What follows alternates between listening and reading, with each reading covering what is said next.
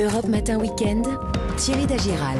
La balade du samedi avec Vanessa Zah et avec Marion Sauveur qui nous revient en pleine forme. Mais oui, On est ravis de la ravis. Bonjour à tous. Bonjour. Vanessa, on commence avec vous, direction les Yvelines. On part euh, en balade au cœur du parc naturel. On y est là. On y est, hein Régional Ah. de la Haute-Vallée de Chevreuse pour une parenthèse verte. Je dirais même une communion avec la nature, vous allez comprendre. Carrément. On se pose au Barn, on est à 45 minutes hein, de, de- de Paris, porte à porte. Ouais. Euh, le Barn Hotel, c'est ce qu'on appelle un, un refuge de haute campagne. Alors, il est adossé au Haras de la Sens et ce week-end, le Haras lance un tout nouveau festival. Ça s'appelle Être bête.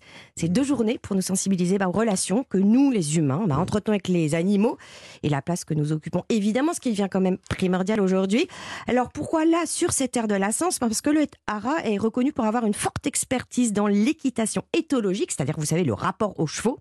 Et c'est une des raisons pour lesquelles bah, la Fondation a eu envie d'ouvrir son regard aux autres animaux d'élevage, de compagnie. Donc c'est un festival engagé, mais aussi très festif, euh, pluridisciplinaire, qui attend tout le monde et toute génération confondue. Alors, vous nous donnez un petit aperçu des manifestations qui, qui nous attendent ce week-end. Alors pour euh, vous mettre tout de suite dans l'état d'esprit, Ouais. on va du côté du manège du Haras. Écoutez euh, Sybille Dorgeval, qui est responsable du fonds de la dotation euh, de la Sens, nous expliquer ce qu'il se passe ce soir. Le manège va être transformé en une euh, grande salle de projection. On a prévu de projeter le, le magnifique documentaire euh, César 2022, La Panthère des Neiges, en présence des réalisateurs, Marie Amiguet, Vincent Munier, parce que ce film, euh, c'est une vraie ode aux animaux, à cette euh, relation qu'on perd parfois, nous, avec notre propre animalité. Et je trouve que euh, Vincent et Marie, ils nous amènent un autre regard sur cette nature qu'on devrait peut-être plus fouiller en nous de temps en temps. Bah, c'est pas mal, dites donc. mal, Il y a hein. d'autres euh, grands noms euh, comme ça, alors ou pas? Bah, Il y a Yann Arthus Ah Bertrand. oui, ouais. Alors, qui expose une partie des photos de studio qu'il a faites euh, sur, euh, sur Bâche, vous savez, Mhm. pendant 15 ans au Salon de l'Agriculture. Ces clichés hein, qui montrent la relation entre les éleveurs Ouais. et les animaux, donc euh, vos vaches cochons. Euh, L'expo est inaugurée donc aujourd'hui pour 4 mois. Et c'est vrai que le message est doublement fort, d'autant plus que c'est des bâches en grandeur nature. hein. Et il sera là, euh, Yann Arthus Bertrand Ah ah, réponse de Sybille. Kian Arthus Bertrand sera présent pendant tout le week-end dans son studio photo. Il sera là, lui, en personne, pour faire euh, des photographies de gens avec leurs animaux, exactement de la même façon que les photos qui sont exposées.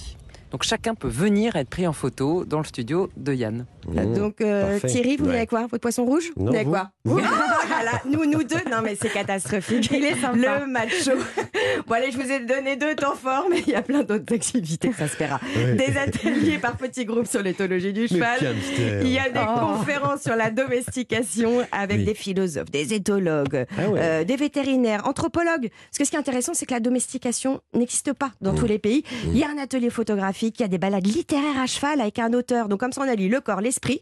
On est en mouvement sur son cheval, Parfait. tout en parlant littérature, Et- écriture, imaginaire. Et je vous ai écouté, donc on dort sur place au Barn Hotel. Au Barn Hotel, un endroit que, que, que j'aime énormément parce qu'il y a une sensation de liberté absolue. Ah, c'est bien C'est engagé en plus. Il y a un potager en permaculture où vous pouvez Ah. euh, en plus participer à des ateliers organisés avec le maraîcher pour c'est semer, planter, récolter. Vous êtes cavalier, vous montez, vous êtes cycliste. Il y a des vélos, vous êtes Voilà. joueur de la pétanque, vous faites Voilà. Du bien dans des bains nordiques. Voilà. Et puis, il y a même un atelier pour faire de la photo argentique tous les dimanches, une fois par mois, avec Fred Goyot. Prise de photo et développement, moi j'adore. C'est la 74e chambre du Barn.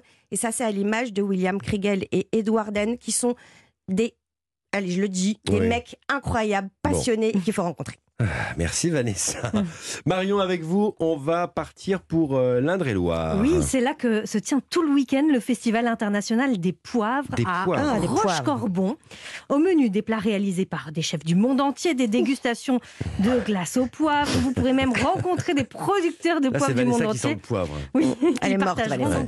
Leur savoir-faire. Parmi les passionnés de poivre présents au village des producteurs, le père Lucien Favre.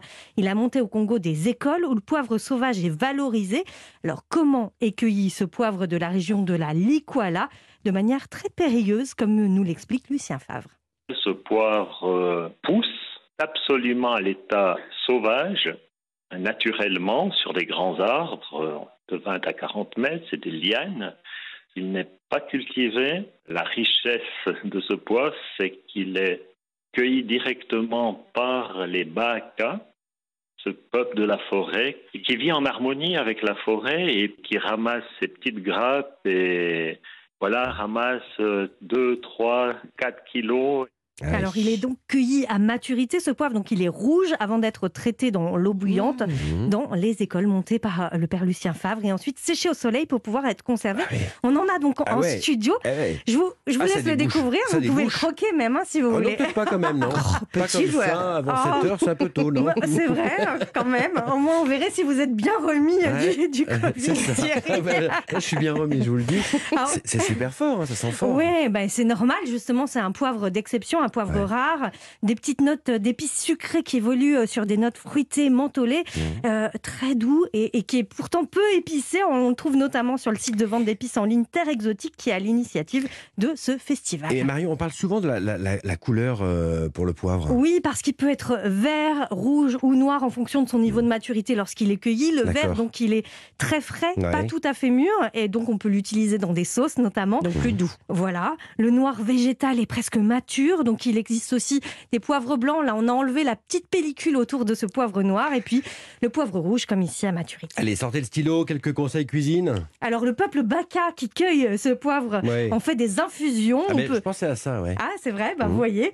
Et, et il s'accorde très bien avec un gratin de légumes, un simple steak tartare. Mais moi, je vous propose de le cuisiner en dessert En dans une salade de fruits. Mais oui, Ah bon? On va commencer par C'est réaliser atteint par le Covid, là. un sirop en portant à ébullition de l'eau et du sucre et dans lequel on va infuser ce poivre concassé avec une petite gousse de vanille. On laisse infuser au moins une quinzaine de minutes avant de filtrer les épices et de laisser Oh. refroidir ce sirop. Ouais. On coupe ensuite les fruits, l'ananas, les fraises, les brugnons, on mélange avec des framboises et avec ce sirop et c'est prêt. Vous allez voir un dessert très frais, un petit peu épicé avec quelques langues de chat, ça passe très Ah, je très, prends. très Je prends, oui, moi. aussi je prends. Merci beaucoup Marion. On retrouve votre recette sur europe1.fr. Laurent Mariotte, que vous retrouverez à partir de 11h, nous parlera aussi des saveurs du Et poivre. Eh oui, Et n'oubliez pas, cette balade existe en podcast sous le nom Week-end Évasion. Et ça, c'est bon. Merci à vous deux. Quelle rime, quel poète. à demain. À demain.